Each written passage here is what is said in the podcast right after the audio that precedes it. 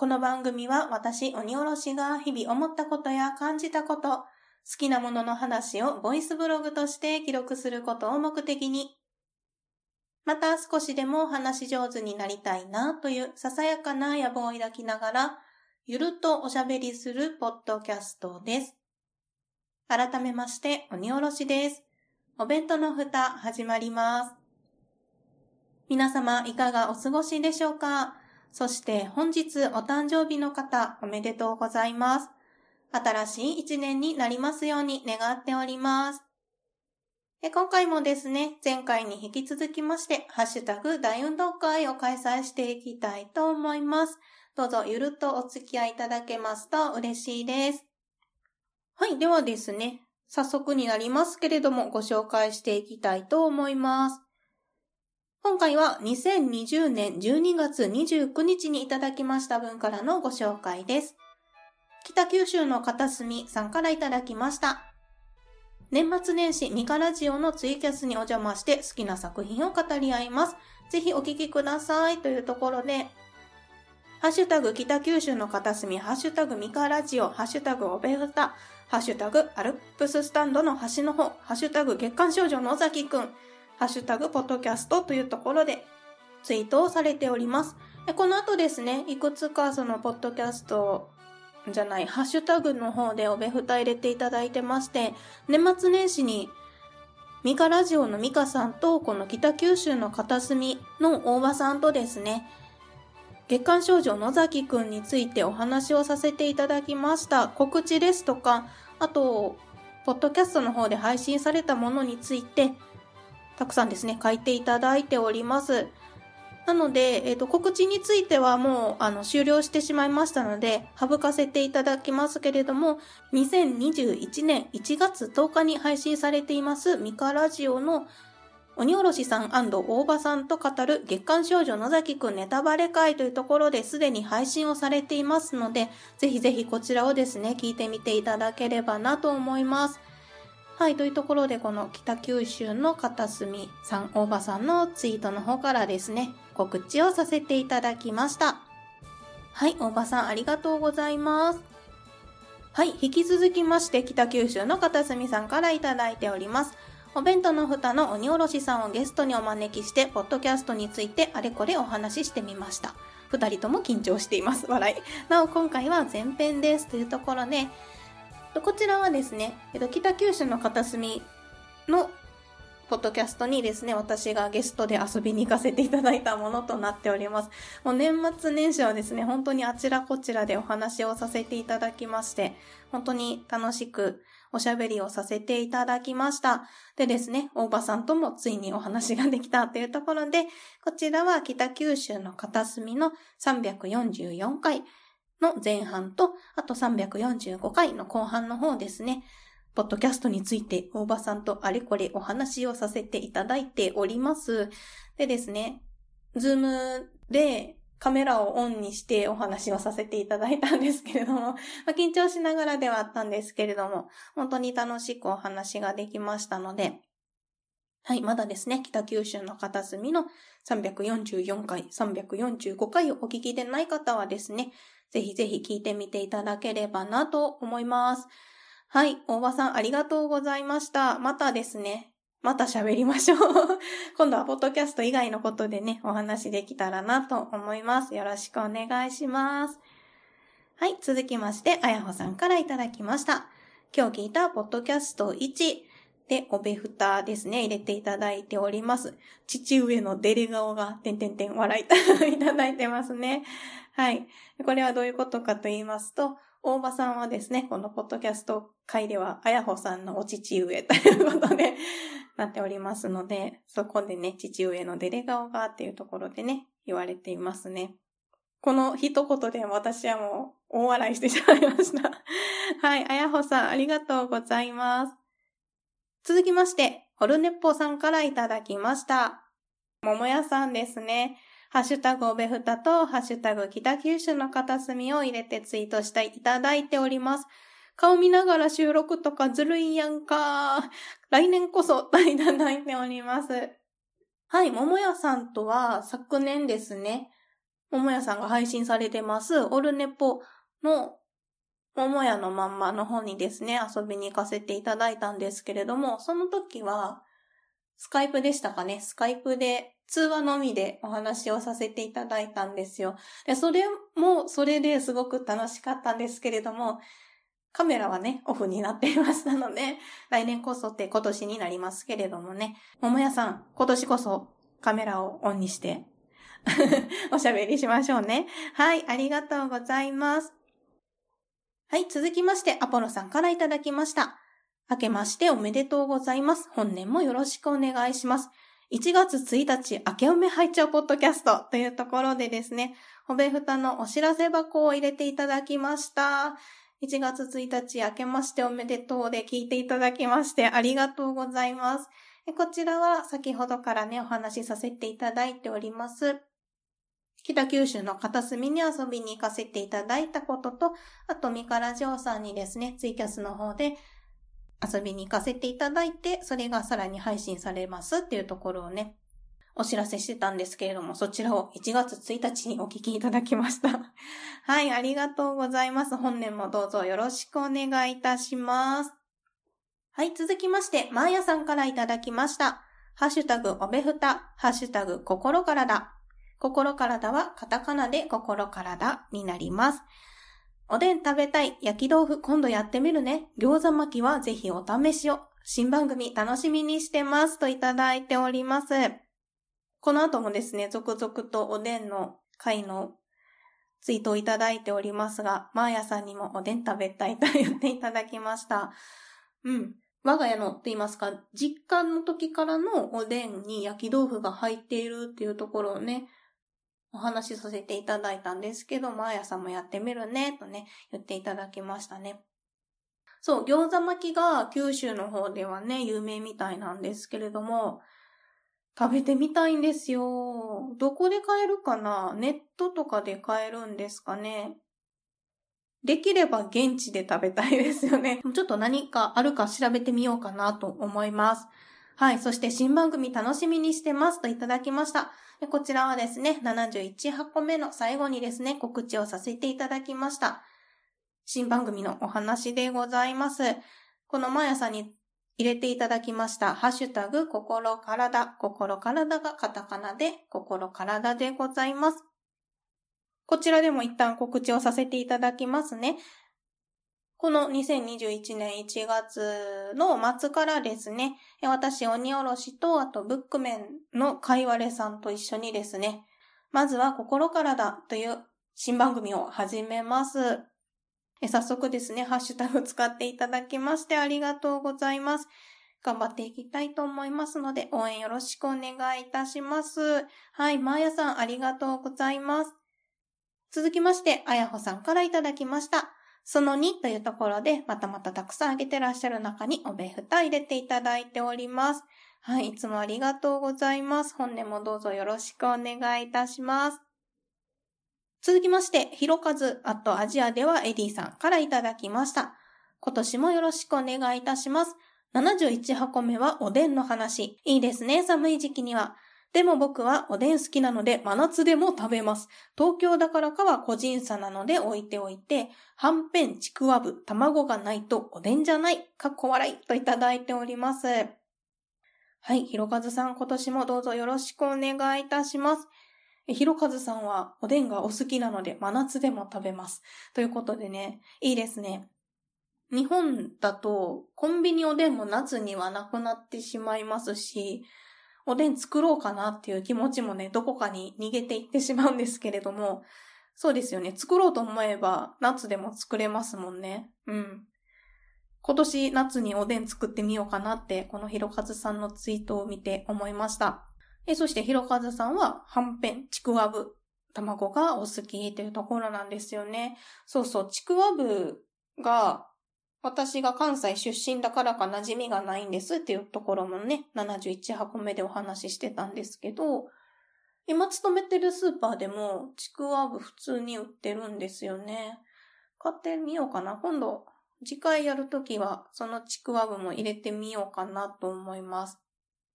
きりたんぽとかに近いんですかねどうなんでしょうか楽しみです。やってみたいなと思います。はい、ひろかずさんありがとうございます。続きまして、りょうさんからいただきました。と、ハッシュタグ付け忘れてたっていうので、あ、はい、71箱目ですね。お聞きいただいてます。おでんの具材にここまで多様性があったとは、あんま気にしてなかったけど、いろんなバリエーションのおでん食べてみたいですね。新番組も楽しみ。あと、ようやく最新回に追いつきました。といただきました。ありがとうございます。え、最新回、めっちゃ時間かかったかと思うんですけれども、すごく嬉しいです。ありがとうございます。そう。で、私もですね、おでんのバリエーションとかね、多様性っていうのことについては調べてみてね、気づいたことがたくさんあったので、このね、おでんのお話ね、してみてよかったなと思います。新番組の方もですね、頑張っていきたいと思いますので、応援していただけますと嬉しいです。はい、りょうさんありがとうございます。続きまして、アポロさんからいただきました。71箱目拝聴おでんネタ。実家のおでんは牛すじ、じゃがいも、各種練り物、時々クジラの頃、卵、餅巾着、タコなんかが入ってます。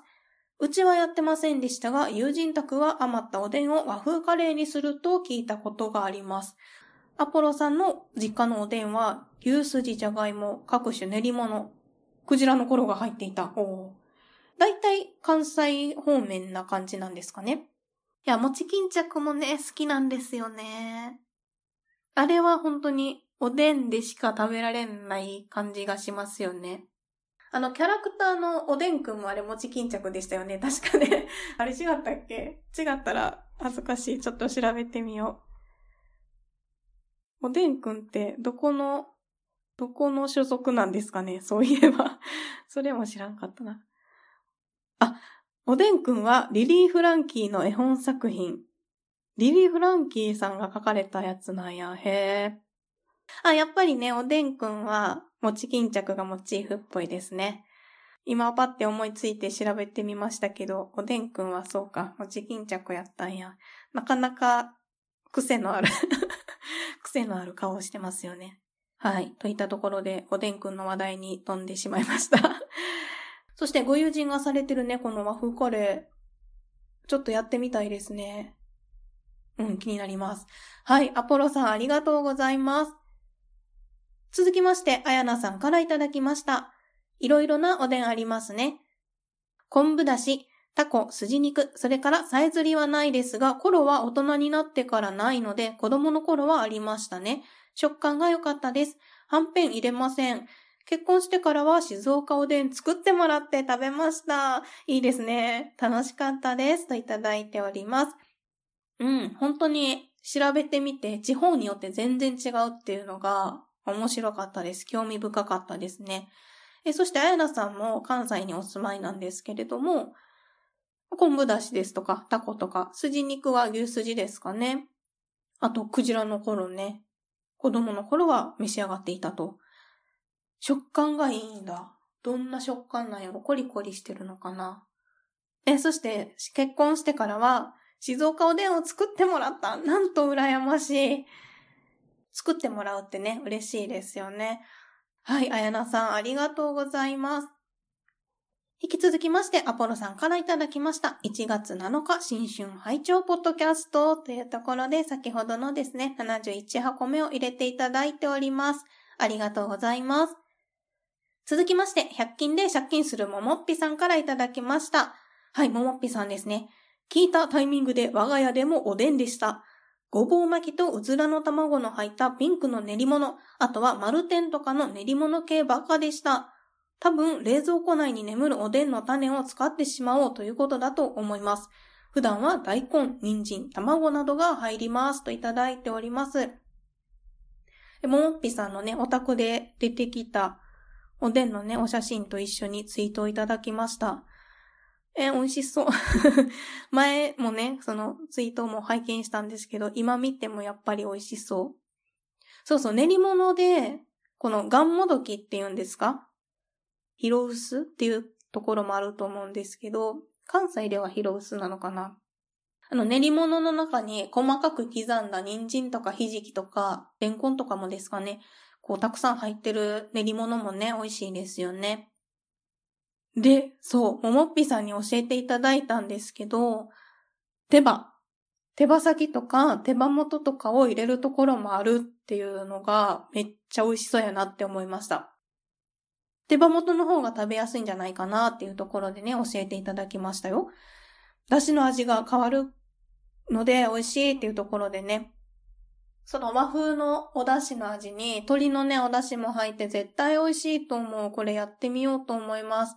はい、ももっぴさんいろいろ教えていただきましてありがとうございました。続きまして、カバさんからいただきました。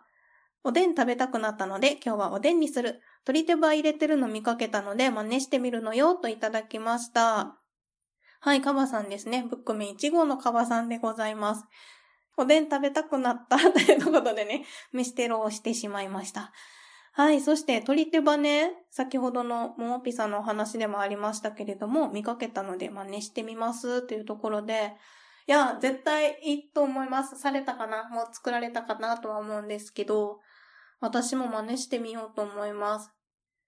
しかも、カバさんが最近お料理に来られていると言いますか、今年はお料理頑張るっていうことをね、おっしゃってたかと思うので、いいですね。お料理男子、すごく素敵だなと思います。はい。カバさん、ありがとうございます。はい。続きまして、ダウちゃんからいただきました。旧ゆえちゃんですね。今日おでんにしようかな。じゃがいもも試してみます。といただいております。はい。ダウちゃんにもですね、おでんの回を聞いていただきました。おでんテロが続々と 始まっております。そう、じゃがいもはぜひぜひ試してみてください。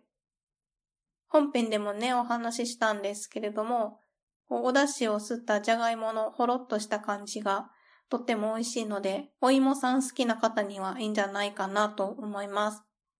はい、ダウちゃんありがとうございます。続きまして、北九州の片隅さんからいただきました。1月2日にツイキャスでミカさん、鬼おろしさんと月刊少女野崎くんを語り合いました。今回、ミカラジオからポッドキャスト版としてこの音源が配信となりました。ぜひお聞きください。というところで、北九州の片隅の351回の方でもですね、ミカさんと月刊少女野崎くんについてお話をさせていただいたことについてですね、お話をされております。こちらもぜひぜひお聞きください。え、そして、ミカラジオさんからもですね、いただいております。3連休のお供にぜひ、鬼おろしさん大場さんと3人で語り合った月刊少女野崎くんネタバレ会というところで、こちらがミカラジオさんからの配信となっております。で、このね、ツイートが、これ何日のツイートやろ ?1 月10日にですね、配信されてツイートをされています。ミカラジオさんのツイートのお写真なんですけれども、ホワイトボードに書かれた2021年新春特別企画っていうところで、そこにですね、お弁当の蓋のキャラクター、おすずさんの絵ですとか、あと月刊少女野崎くんに出てくるとある狸の絵とかですね、書かれていて、すごくミカさんのこの可愛らしい絵がね、見られますので、このツイートの方もですね、ぜひぜひ見てみていただきたいですね。またどんな話をネタバレありではありますけれども、していたのかっていうところが、この写真からもですね、見られますので、ぜひぜひこちらもご覧になりながらお聞きいただいてもいいのではないかなと思います。はい。ミカさん、大場さん、この場をお借りしまして、改めてお礼を申し上げたいと思います。ありがとうございました。続きまして、ピエール加藤さんからいただきました。おでんいいですよね。いろんなおでんがあるんですね。うちのおでん、牛すじで出汁を取って里芋入れたりするんですよね。あ、あと、餃子の天ぷら？とかも入ります。おん？餃子の天ぷらは餃子巻き？天ぷらって、あれ、九州の方では練り物のことも天ぷらって言うんでしたっけ？それかな？調べてみよう。今回なんかいろいろ調べられて楽しいですね。あ、わからへん。普通の天ぷらが出てきた。あ、でも待って。これかな？やばい、バッテリーがあと20%しかない。都道府県別、さつま揚げを何と呼ぶかっていうのが調べられたんですけど、九州地方ではやっぱり天ぷらって呼ぶこともあるんですね。だからもしかしてこの、ピエールさんがおっしゃってるのは、餃子巻きの方かな？餃子の練り物？天ぷら？なのかもしれないですね。地方によってですね、呼び方が変わるっていうのもまたね、面白いところですよね。ツイートの続きがございます。僕はガンモドキが好きです。残ったおつゆ、お酒に合うんですよね、といただきました。うん、ガンモドキもね、美味しいですよね。あの、練り物のもちもちというか、ふわふわした食感の中に野菜のシャキシャキしたね、食感が入ってるのが楽しいなと思いますし、おつゆをね、たっぷり吸ってるので、こう噛んだ時にジュワッと出てくるのも私は好きですね。気が合いますね。えそして、残ったおつゆおお酒に合うっていうのがめっちゃわかります。日本酒でしょうか？焼酎でしょうか？何でも良さそうですけれども、お酒に合いますよね。あったかいのがね、飲みたくなりますね。あと、やったことないんですけど、だし割りってありますよね。おでんのおつゆ、熱々のおでんのおつゆに、焼酎とか日本酒を入れて割って飲むっていう出し割りがあるって聞いたことがあります。やったことないんですけど、美味しいのかな？やったことある方いましたら、ぜひどんな感じか教えてください。